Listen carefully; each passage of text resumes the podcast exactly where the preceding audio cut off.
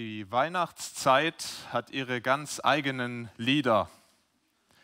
Und manchmal finde ich das schon erstaunlich, was wir in diesen Wochen rund um Weihnachten, vor Weihnachten, an Weihnachten, auch im Radio und im Fernsehen so an frommen Inhalten hören.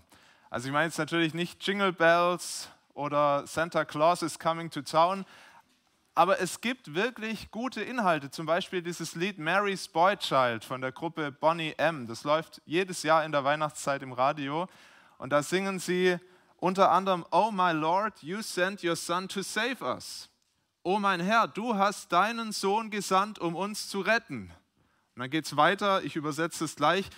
Du hast dich selbst für uns gegeben, damit uns die Sünde nicht mehr versklavt und die Liebe aufs Neue regieren kann. Das ist evangelistisch, oder? An Heiligabend spielen die Sender dann oft sogar die alten, die noch tiefgründigeren Kirchenlieder. Zum Beispiel O du fröhliche, O du selige, gnadenbringende Weihnachtszeit. Welt ging verloren, Christ ward geboren. In der zweiten Strophe, Christ ist erschienen, uns zu versöhnen. Doch obwohl das viele Menschen hören in diesen Tagen, obwohl manche sogar fröhlich mitsingen, es ist für viele doch nur Kultur, ein bisschen Folklore so rund um Weihnachten, für ein bisschen schöne Gefühle, aber den Inhalt haben viele gar nicht verstanden. Schauen uns heute ein Lied an, das der Prophet Jesaja aufgeschrieben hat. Ein Lied, das uns wirklich erklärt, warum Jesus an Weihnachten in diese Welt gekommen ist. Ein Bild, was uns erklärt, äh, ein, Lied, das uns erklärt, was er getan hat, wozu er gekommen ist, auch was das mit uns zu tun hat. Und es mag gut sein, dass jemand diese Predigt hört, dieses Lied heute hört und sagt, eigentlich habe ich das noch gar nicht verstanden, warum Jesus als Baby an Weihnachten gekommen ist. Das Lied ist eine Einladung, das wirklich besser zu verstehen, das zu begreifen. Warum ist er gekommen? Und für jeden von uns, der das schon versteht, schon weiß, ist es eine Erinnerung und auch soll uns den Glauben vertiefen, es soll uns besser erklären, uns tiefer verstehen lassen. Ja, warum war das dann so nötig, dass Jesus gekommen ist? Warum brauchen wir ihn so sehr? Das ist ein ganz wertvoller Text, auch für uns Christen. Wir haben in den letzten Wochen schon die anderen Gottesknechtslieder uns angeschaut in Jesaja. Das sieht im Jesaja-Buch in der Übersetzung gar nicht aus wie ein Lied, aber im Hebräischen ist es poetische Sprache. Es sind wirklich Lieder, die der Prophet aufgeschrieben hat. Deshalb Gottesknechtslieder, weil sie alle von einem Knecht erzählen, den der Herr, den Gott senden wird in diese Welt. Und dieser Knecht, das ist kein Geheimnis, dieser Knecht ist Jesus Christus. Bei vielen Prophezeiungen ist es so, dass wir ein bisschen spekulieren, dass wir es nicht so genau wissen. Manches bleibt rätselhaft, bleibt uns erstmal ein Geheimnis. Bei diesen Prophezeiungen ist es anders. Das können wir ganz sicher wissen, dass dieser Gottesknecht wirklich Jesus ist, weil Jesus das selber gesagt hat. Jesus hat selber Bezug genommen auf dieses Lied. Er sagt zum Beispiel in Lukas 22, Vers 37, dass dieses Lied von ihm zeugt. Und auch die Apostel und die Evangelisten haben immer wieder Bezug genommen auf dieses Lied und haben gesagt, Jesus hat es erfüllt. Also es ist kein Geheimnis, wer dieser Gottesknecht ist. Es ist Jesus Christus. Und ich möchte mit uns dieses Lied Strophe für Strophe anschauen. Es hat insgesamt fünf Strophen. Jede Strophe besteht aus drei Versen. Lasst euch nicht von der Kapiteleinteilung irritieren. Die ist nicht vom Heiligen Geist inspiriert. Die kam erst sehr viel später dazu, damit wir uns besser in der Bibel zurechtfinden, orientieren können. Ähm, hätte sicher Sinn gemacht, das Kapitel schon bei Vers 13 in Kapitel 52 beginnen zu lassen. Aber es ist wirklich ein Lied. Und bevor wir mit der ersten Strophe beginnen, möchte ich beten, dass der Herr unseren Glauben dadurch stärkt oder Glauben weckt. Vater im Himmel, wir danken dir für dein kostbares Wort, für dein lebendiges Wort.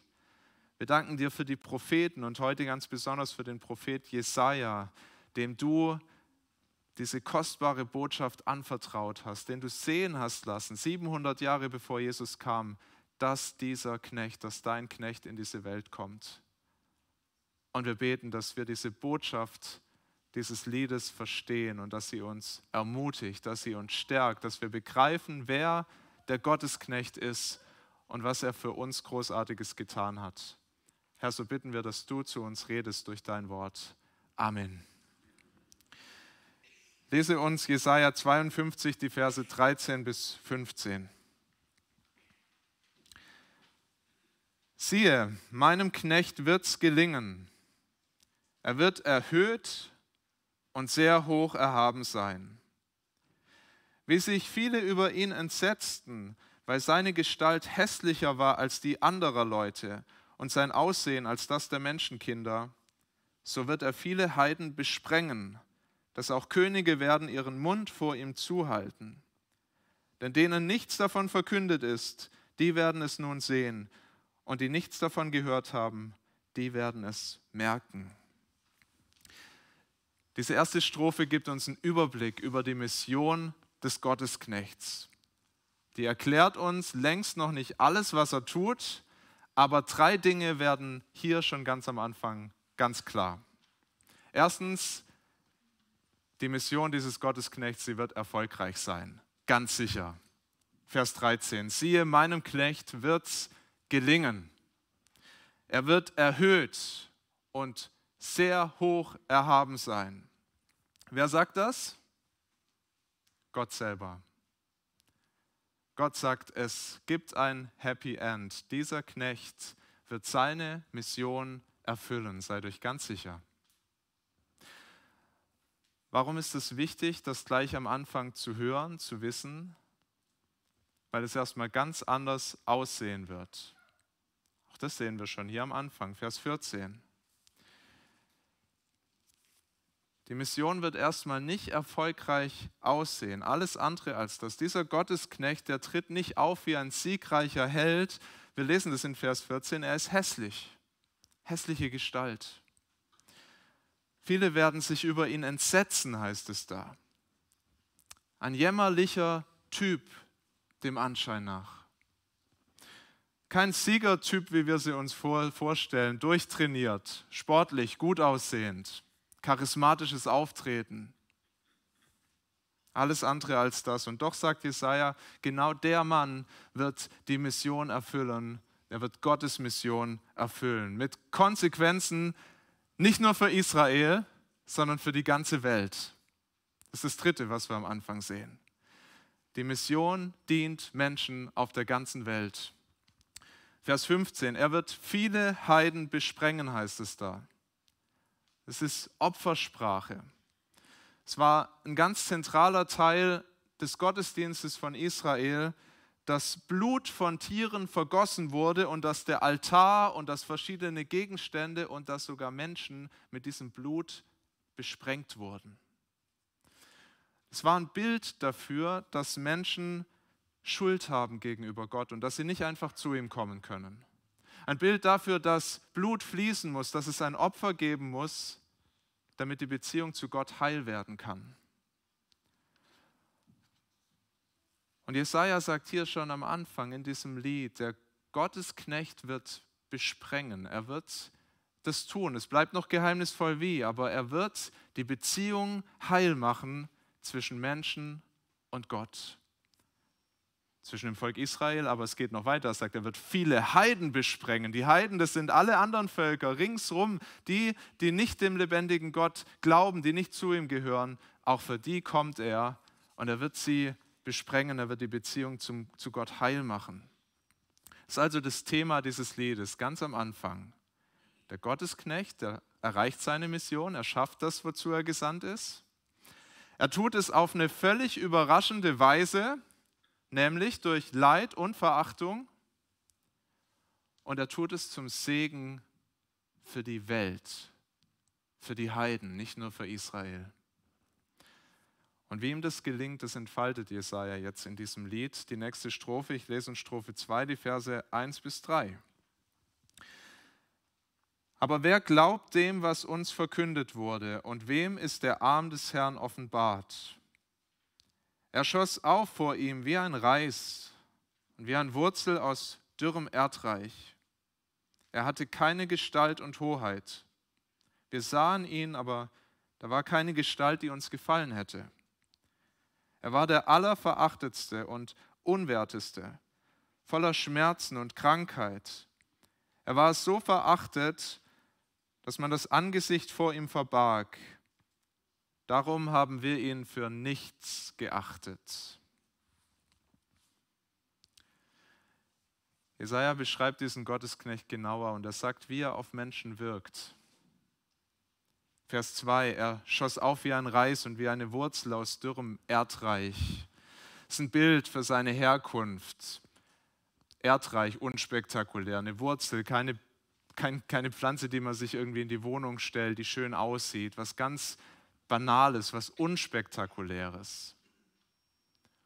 Und so ist Jesus wirklich in diese Welt gekommen, so ist er groß geworden, nicht als ein Königskind in einem Palast, sondern als Sohn einfacher Leute, Maria und Josef, ganz einfache Leute, ein Sohn, ein uneheliches Kind, geboren in einem Stall, weil sie keinen besseren Ort gefunden haben, um diesen Jungen zur Welt zu bringen. Der Vater ein ganz einfaches Handwerk, Zimmermann einfach groß geworden in einfachen Verhältnissen, völlig unspektakulär. Das heißt da weiter, er hatte keine Gestalt und Hoheit. Wir sahen ihn, aber da war keine Gestalt, die uns gefallen hätte. Egal, was uns die Filme und die Serien über Jesus so vor Augen malen, ja, da kommt er ja oft so daher, ein Schönling mit langem braunem Haar, gut durchtrainiert. So wird er ganz oft dargestellt in den Filmen. Ja, so war Jesus nicht eher ein Durchschnittstyp. In der Schule nicht der Schülersprecher wahrscheinlich. Vielleicht der, den man beim Sport als letztes in die Mannschaft gewählt hat. Keiner, der für großes Aufsehen gesorgt hätte, da in Nazareth, wo er groß geworden ist. Unspektakulär. Verachtet heißt es sogar. Und wir merken das, wenn wir auch dann ein bisschen weiterschauen, als Jesus seinen öffentlichen Dienst beginnt und als er dann anfängt zu predigen. Und er tut es auch in Nazareth, in dem Ort, wo er groß geworden ist. Und er sagt schon sehr früh, dass er ein Gesandter des Herrn ist, dass er von Gott gesandt ist und macht es deutlich an den Prophetien aus Jesaja und legt die auf sich selber aus. Und die Leute sind fassungslos und die sagen: Hat der Mann sie noch alle? Wir wissen doch genau, wer das ist. Das ist doch Jesus, Josefs Sohn ist bei uns groß geworden. Haben den gesehen, wie er hier aufgewachsen ist. Der ist doch nichts Besonderes. Meint er wirklich, er sei hier was Besseres? Sie haben das nicht glauben können, was Jesus über sich selber gesagt hat. Sie haben ihn verachtet. Sie wollten ihn sogar töten, lesen wir in Lukas 4. Jesaja sah hier schon die Ablehnung, die Jesus erleben würde, und zwar 700 Jahre bevor Jesus geboren wurde. Ist das erstaunlich? Und er sah noch mehr. Er sieht, dass dieser Gottesknecht, dass Jesus schrecklich leiden wird. Vers 3. Er war der allerverachtetste und unwerteste, voller Schmerzen und Krankheit. Er war so verachtet, dass man das Angesicht vor ihm verbarg. Es hat mal ein Ausleger gesagt über dieses ganze Gottesknechtslied hier. Die Worte klingen so, als wären sie direkt unter dem Kreuz von Golgatha geschrieben worden. Jesus, der da hängt am Kreuz und ringsrum tobt die Menge und die Soldaten machen ihre Witze und alle verachten ihn. Er hängt da nackt und elend auf den Kopf eine Dornenkrone gepresst, auch ein Zeichen des Spotts, aber auch des großen Schmerzes. Das Blut klebt ihm schon im Gesicht, was ihm runtergelaufen ist von diesen Dornen. Der Rücken geschunden von den vielen Peitschenhieben, die er vorher bekommen hat. Durch die Hände und durch die Beine riesenlange Eisennägel gehämmert, durch das Fleisch getrieben. Und viele wenden sich ab, weil das so ein furchtbarer Anblick ist. Das ist hässlich, das ist ekelhaft. Eine Kreuzigung, das ist ekelhaft. Ich habe mir das nie angetan, diesen Film, die Passion Christi, aber manche von euch haben es ganz bestimmt gesehen und ihr habt was gesehen von diesen Schmerzen einer Kreuzigung, von dem Hohn und Spott, der da rings ums Kreuz war. Verachtung, die ganze Verachtung, die Jesus dort trägt. Und das sieht nicht nach einer erfolgreichen Mission aus, überhaupt nicht. Darum, sagt Jesaja, wegen seiner Herkunft, wegen seiner äußeren Erscheinung, seiner Stellung in der Gesellschaft, wegen diesem Leid am Kreuz, dem ganzen Schmerz, darum haben wir ihn für nichts geachtet. Wir haben ihn für nichts geachtet. Jesaja nimmt sich selber mit rein. Wir alle haben nicht erkannt, wer er ist. Und wenn wir mal alles zur Seite legen, was wir schon über Jesus wissen, ist es denn so verwunderlich? Versetze dich mal da nach Golgatha, ans Fuß dieses Kreuzes, da hängt Jesus haben dieses Jahr verschiedene Gerichtsprozesse erlebt in unserem Land. Boris Becker wurde verurteilt für Insolvenzbetrug, der Koch Alfons Schubeck, weil er die Steuer hinterzogen hat. Gerade vor kurzem diese Helfer bei dem Attentat in Nizza, die, da gab es eine Amokfahrt und die wurden verurteilt. Und wir lesen diese Nachrichten und wir sagen, was hat das mit uns zu tun? Wir schauen auf die Verbrecher vielleicht herab, vielleicht haben wir ein kleines bisschen Mitleid, aber auf jeden Fall würden wir nicht denken, dass diese Verurteilungen, dass das, was da passiert, irgendwas mit uns zu tun hat. Und sie bezahlen da ja auch für ihre Schuld. Sie müssen ihre, sie bekommen ihre gerechte Strafe. Und genau so waren die Leute auf Golgatha, schauen auf das Kreuz und sagen, das hat er verdient. Der hängt da, weil er einen Fehler gemacht hat, hat sich aufgespielt, wollte Gott spielen, hat Gott gelästert, hat nichts anderes verdient. Und wenn Gott uns die Augen nicht dafür öffnet, was da wirklich passiert ist, dann schauen wir genauso auch auf das Kreuz und wir sagen, hat nichts mit mir zu tun.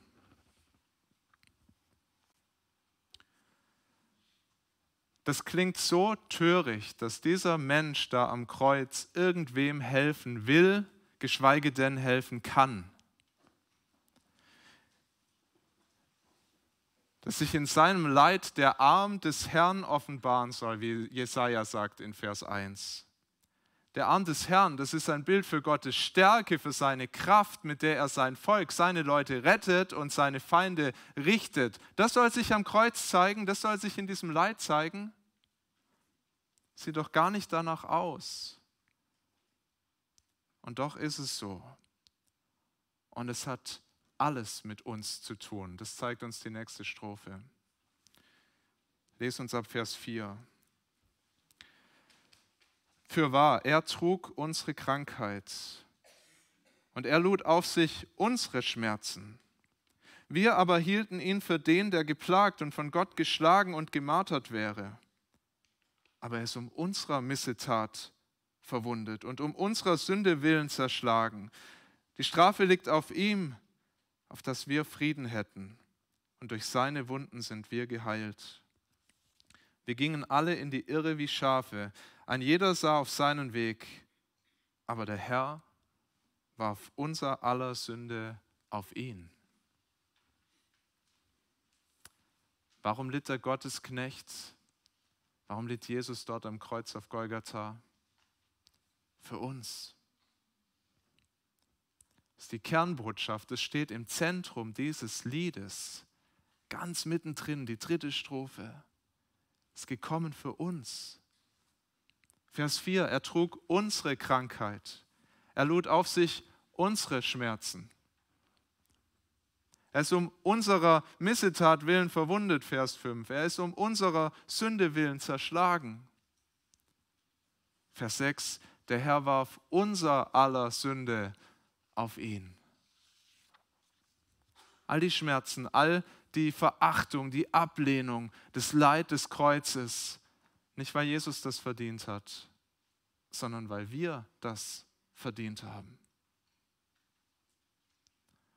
Es kann nicht so schlimm sein, dass wir sowas verdient haben sollen. Jesaja sagt es uns mit verschiedenen Worten in dieser Strophe immer wieder. Der Punkt ist, was Jesus da trägt, was der Gottesknecht trägt, Schuld daran ist die Sünde. Erträgt die Sünde. Wir haben von der Sünde manchmal ganz komische Vorstellungen.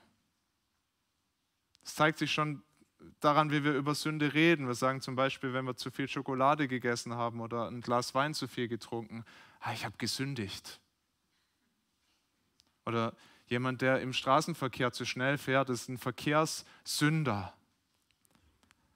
Ist nicht hilfreich, diese Sprache. Ist wirklich nicht hilfreich. Das verschleiert, was Sünde wirklich ist. Es ist viel zu wenig, Sünde so zu verstehen, als was, dass man mal einen Fehler macht. Ha, hab halt mal was falsch gemacht, dann zahle ich mein Bußgeld oder dann faste ich jetzt halt mal ein bisschen Alkohol und Schokolade, dann kriege ich das schon wieder gerade gebogen. Nein.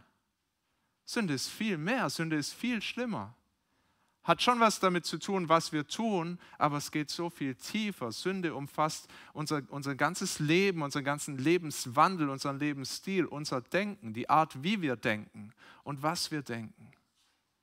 Unsere Gefühle sind durchsetzt von der Sünde, denen können wir nicht vertrauen. Unser Wille, das, was wir haben wollen, was wir tun wollen, belastet von der Sünde, ganz durchdrungen. Jesaja beschreibt es mit so einem hilfreichen Bild. Das beste Bild, eines der besten Bilder für Sünde, Vers 6. Sagt, wir gingen alle in die Irre wie Schafe, ein jeder sah auf seinen Weg. Das ist eine ganz gute Beschreibung von Sünde. Ein jeder sah auf seinen Weg. Jeder ist den Weg gegangen, den er für richtig gehalten hat. Es ist kein Zufall, dass Jesaja hier von Schafen spricht. Wenn wir überlegen, der hätte alle möglichen Tiere dafür wählen können als Beispiel. Er hätte sagen können, ging alle, ein jeder sah auf seinen Weg wie die Schlange. Die macht das auch. Der Wolf macht es auch. Das Reh macht es auch. Aber er redet von Schafen, weil Schafe was auszeichnet oder was anders haben als diese anderen Tiere. Schafe brauchen einen Hirten, dass es ihnen gut geht. Wenn ein Schaf so allein für sich unterwegs ist, dann wird es früher oder später nicht gut ausgehen. Eher früher als später. Das Schaf macht es nicht lang allein in der Wildnis. Wir Menschen sind wie Schafe, sagt Jesaja. Wir brauchen einen Hirten. Und dieser Hirte ist Gott selber. Er hat uns gemacht. Er weiß, was wir brauchen. Er weiß, wie es uns gut geht und wo es uns gut geht. Aber anstatt das anzuerkennen, hat jeder Einzelne von uns gedacht, dann kann sich keiner rausnehmen. Na, ich weiß aber besser, was ich brauche und wo es mir gut geht und was ich haben will. Ein jeder sah auf seinen Weg. Das ist Sünde. Ich gehe meinen eigenen Weg, ich denke, ich weiß es besser als Gott. Ja, ich will an der Stelle des Hirten sein. Ich denke, ich bin der bessere Hirte als der gute Hirte. Und wie bei den echten Schafen endet es auch bei uns schlecht, endet es tödlich. Das ist die logische und auch die gerechte Konsequenz, dass wir sterben, wenn wir diesen Weg gehen. Jesaja nimmt sich da auch mit rein. Er redet nicht über andere, er redet auch über sich selber. Er sagt, wir gingen alle in die Irre wie Schafe, alle miteinander. Aber jetzt sagt er uns auch das andere und das ist die gute Botschaft in dieser Strophe. Sagt der Gottesknecht kam für diese verlorenen Schafe. Er litt für uns. Er weist uns hin auf Jesus, der von sich selber gesagt hat, ich bin der gute Hirte. Und der noch mehr sagt, er sagt, ich bin der gute Hirte, der gute Hirte lässt sein Leben für die Schafe. Genau das beschreibt uns Jesaja hier so eindrücklich. Der Gottesknecht gibt sein Leben. Er leidet stellvertretend für verirrte Schafe. Manche verstehen das, was Jesus am Kreuz getan hat, einfach als ein Vorbild für Nächstenliebe. Er hat sich da aufgeopfert und so wie Jesus sich aufgeopfert hat, wie er sich hingegeben hat, so sollen wir uns auch hingeben für andere und jetzt diesem Beispiel, was Jesus uns gegeben hat, folgen. Aber wenn wir das so verstehen, dann macht das Leid, das Jesus getragen hat, überhaupt keinen Sinn. Ich möchte, dass uns das allen klar ist. Als Vorbild, als ein Beispiel für Nächstenliebe macht es überhaupt keinen Sinn. Habe euch schon mal erzählt, ich komme von der Schwäbischen Alb, eine der schönsten Gegenden, die man sich vorstellen kann auf diesem Planeten. Und drei Kilometer von meinem Elternhaus, da ist der Alp drauf, da geht es runter, man kann schauen, ein wunderschönes Panorama. Ich habe auch das schon mal erzählt, hat mir neulich jemand gesagt, da muss ich mal hinfahren, das will ich mir jetzt selber mal anschauen. Macht es. Stell dir vor, ich gehe dahin an diesen Felsabhang, da geht es wirklich ganz steil runter. Ich gehe dahin mit meiner Frau und ich sage ihr, Ruth, ich liebe dich so sehr. Und dann gebe ich ihr einen intensiven Kuss und dann sage ich, mein Schatz, ich möchte jetzt wirklich zeigen, wie sehr ich dich liebe. Und dann springe ich den Fels runter und sterb. Was glaubt ihr, wie sehr wird sich die Ruth von mir geliebt fühlen? Super Beispiel, super Vorbild für meine Aufopferung für meine Frau, oder? Nein, absolut absurd. Der Tod bringt meiner Frau überhaupt nichts. Sie hat nichts von diesem Liebesbeweis, überhaupt nicht.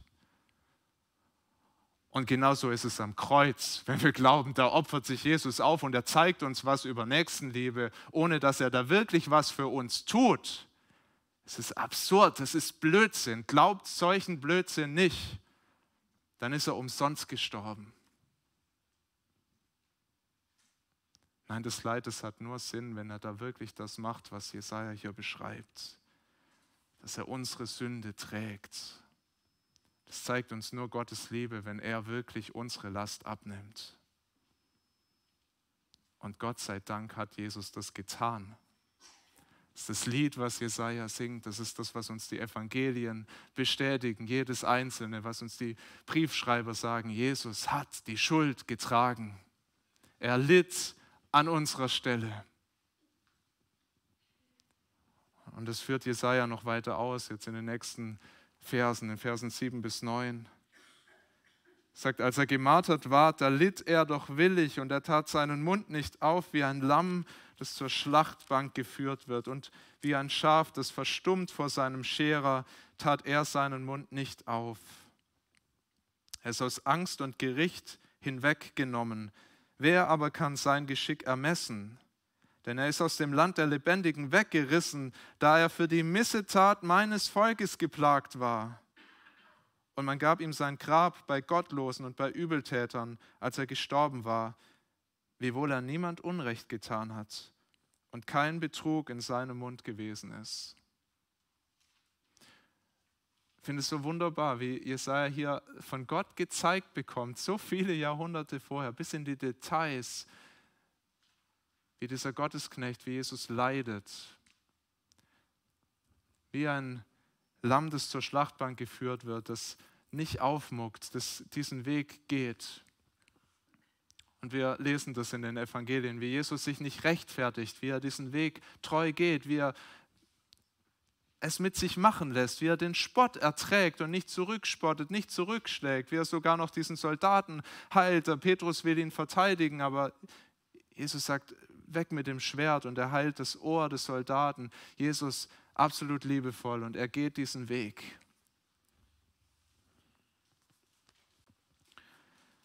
Er litt willig, sehen wir hier. Er litt willig. Und er litt bis in den Tod. Vers 8, er wurde aus dem Land der Lebendigen weggerissen dann beschreibt Jesaja hier, dass er begraben wurde in einem Grab, das nicht sein eigenes Grab war, im Knab, in, in, in, in, einem, in einem Grab. Es heißt hier von Übeltätern, bei Übeltätern wurde er begraben. Man kann aber auch übersetzen bei Reichen und das ist die bessere Übersetzung. Der reiche Josef von Arimathea gibt sein Grab her, das er sich gekauft hat für den Tag, an dem er stirbt und sagt, da soll Jesus drin begraben werden. Das Wichtigste aber, er litt unschuldig. Das betont Jesaja hier nochmal in dieser vierten Strophe. Er litt unschuldig. Er war für die Missetat meines Volkes geplagt, wiewohl er niemand Unrecht getan hat und kein Betrug in seinem Mund gewesen ist. Das ist der Grund, warum Jesus für uns bezahlen kann, seine eigene Unschuld.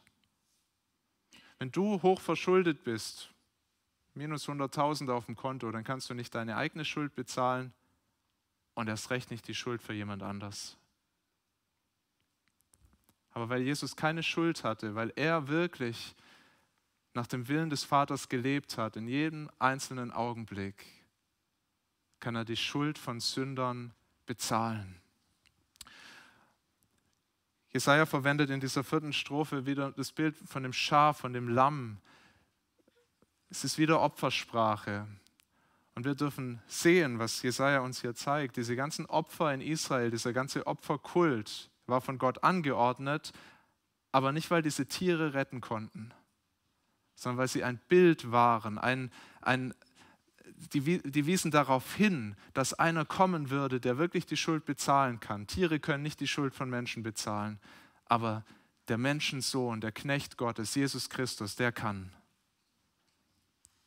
Wir könnten da noch länger drüber nachdenken. Im Neuen Testament wird es immer wieder entfaltet, vor allem im Hebräerbrief, dass das Blut von Tieren nicht retten kann, aber das Blut des Sohnes Gottes. Das bringt uns zur letzten Strophe. Was ist das Ziel? Was will er damit erreichen? Das malt uns Jesaja in der letzten Strophe vor Augen. Ich lese uns Verse 10 bis 12. So wollte ihn der Herr zerschlagen mit Krankheit. Wenn er sein Leben zum Schuldopfer gegeben hat, wird er Nachkommen haben und in die Länge leben, und des Herrn Plan wird durch seine Hand gelingen. Weil seine Seele sich abgemüht hat, wird er das Licht schauen und die Fülle haben. Und durch seine Erkenntnis wird er, mein Knecht, der Gerechte, den vielen Gerechtigkeit schaffen, denn er trägt ihre Sünden. Darum will ich ihm die vielen zur Beute geben. Und er soll die Starken zum Raube haben, dafür, dass er sein Leben in den Tod gegeben hat und den Übeltätern gleichgerechnet ist und er die Sünde der vielen getragen hat und für die Übeltäter gebeten. Das ist die letzte Strophe. Am Anfang gesehen, die Mission wird erfolgreich sein und hier die Bestätigung. Jawohl, sie wird erfolgreich sein.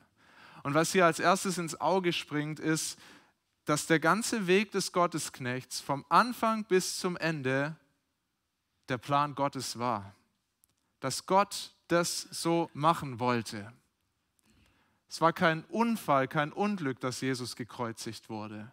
Es war auch noch nicht mal in erster Linie das Werk böser Menschen, auch wenn die da einen gewichtigen Anteil dran hatten in der Umsetzung dieses Plans. Sie haben ihn natürlich ans Kreuz gebracht, aber in letzter Instanz lesen wir hier in Vers 10, so wollte ihn der Herr zerschlagen mit Krankheit. Der Herr wollte das tun. Es war sein Plan, um Sünder zu retten. Das lesen wir noch ein bisschen später in Vers 10. Des Herrn Plan wird durch seine Hand gelingen. Es lag allein in der Hand Gottes, allein in der Hand dieses Gottesknechts. Jesus sagt es an anderer Stelle, niemand nimmt das Leben von mir. Ich gebe das freiwillig, aus Liebe für Sünder. Weil er das Ziel im Blick hat. Weil er weiß, wenn ich das tue, dann werde ich selber auferstehen, ich werde nicht im Grab bleiben. Ich werde überwinden, ich werde auch wieder auffahren. Wir haben es gerade bekannt im Glaubensbekenntnis, aufgefahren in den Himmel, sitzt zur Rechten Gottes. Er ist wirklich erhöht, er ist siegreich, er hat das Leben in Ewigkeit.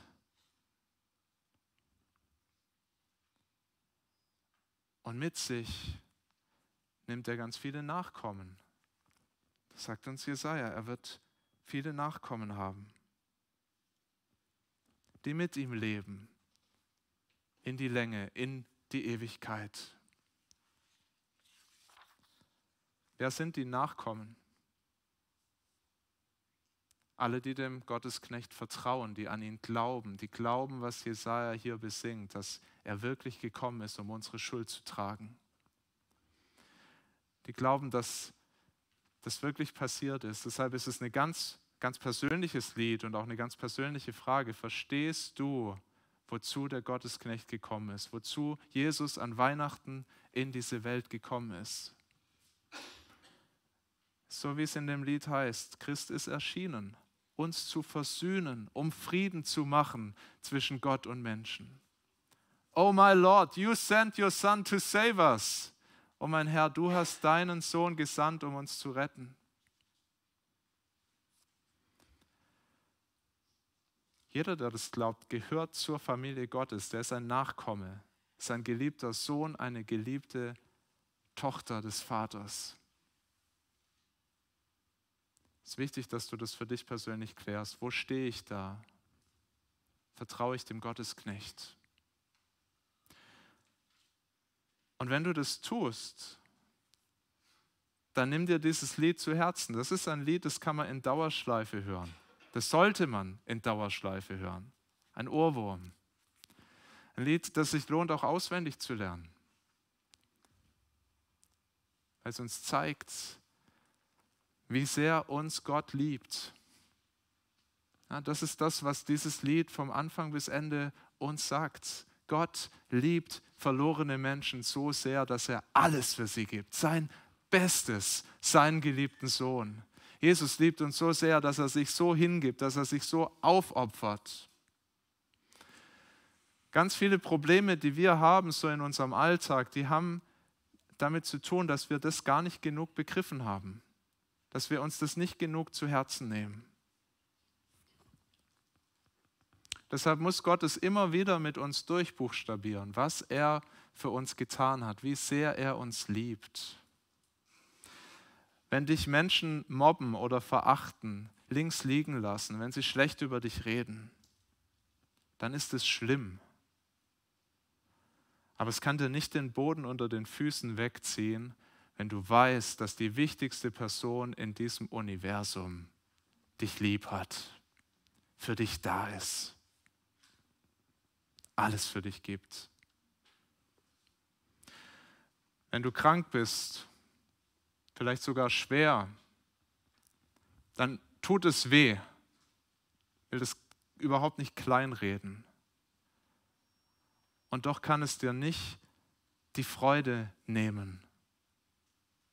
Wenn du weißt, was der Sohn Gottes für dich durchlitten hat, welche Schmerzen er auf sich genommen hat, damit deine größte Krankheit, die wirklich schlimmste aller Krankheiten, die Sünde, ein für allemal heil werden darf. Und du in Ewigkeit auch dich bester Gesundheit erfreuen wirst, sei dir sicher.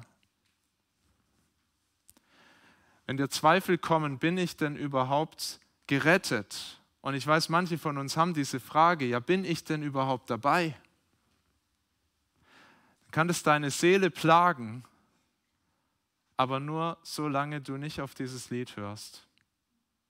Nur solange du dir diese Worte hier nicht zu Herzen nimmst, weil wenn du wieder in Jesaja 53 gehst und das liest, dann merkst du, das, was ich tue, das kann mich nicht trennen.